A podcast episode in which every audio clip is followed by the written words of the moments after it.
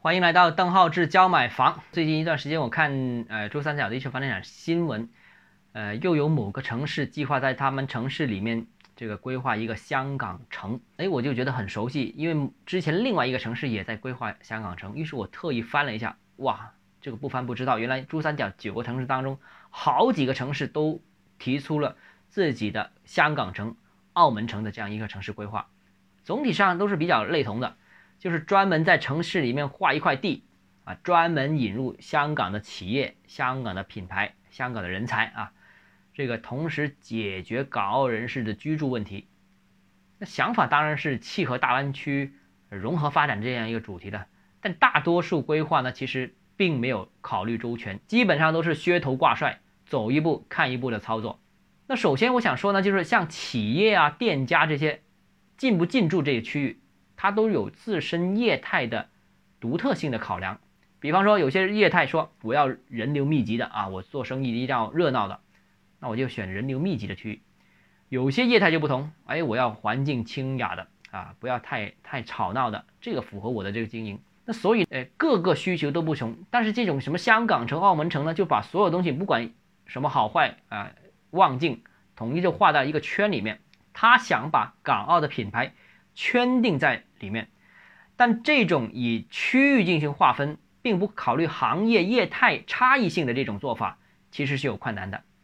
单凭地域属性，单凭说你们都是香港公司、香港品牌，或者说澳门公司、澳门品牌，单凭企业地域属性是很难把这他们捏合在一起的。所以这个构思一开始就没有考虑清楚。不同业态是不同需求的嘛，是吧？刚才我说了望和静只是一方面，还有很多方面的啊，这是一个。其次，第二个呢，就是规划容易画，但招商引资有难度。那港澳企业和品牌有没有扩张需要呢？他不知道，也没有做过调研，因为规划局不做这个事情。那对特定城市认可度如何呢？也不知道。啊，香港、澳门觉得我们这个城市行不行呢？哎，不管，反正我们先画。那到时候真的他们愿意过来啊，这里呃发展的话，那谁跟他服务呢？这些疑问其实是相关部门是两眼一抹黑，全部都回答不了的，只是空想。那最终这个方案缺乏市场依据和可操作性就不足为奇了。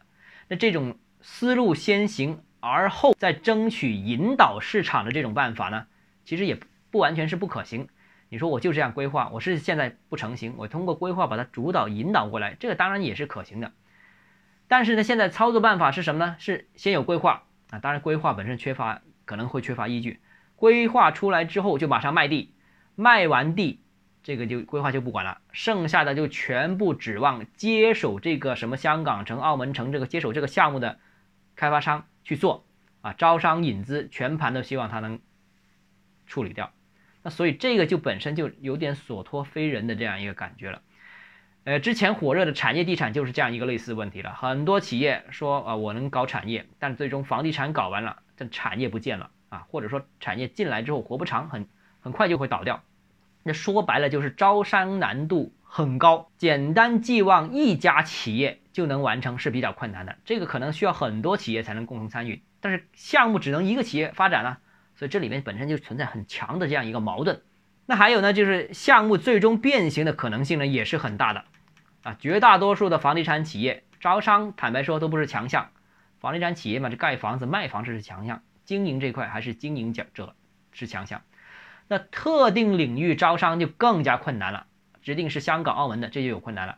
我相信，至少在国内的绝大多数城市都不具备相关的能力和资源。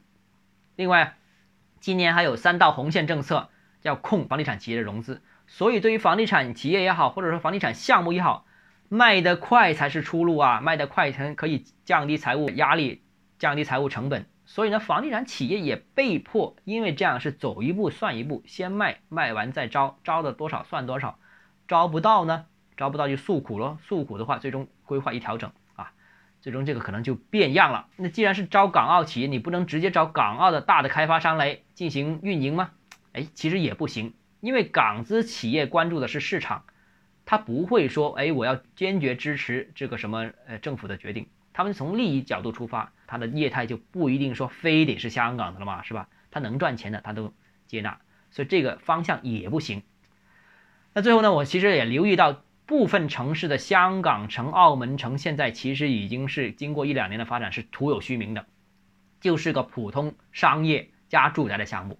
到底剩下多少港澳元素已经不得而知，反而是针对港澳人士在大湾区的购房政策这个绿灯开了之后，变成了各个开发商现在频繁的去港澳挖香港和澳门的投资客进大陆投资，也有部分凭借港澳身份在大陆这个投资的这一批客户也是明显增加，但真正进入大湾区生活和工作的，其实数量还是比较有限。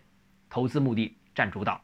好了，今天节目到这里啊。如果你个人购房有疑问，想咨询我本人的话，如果你有商务合作需求的话，都欢迎添加邓浩志教买房六个字拼音首字母小写这个微信号 d h e z j m f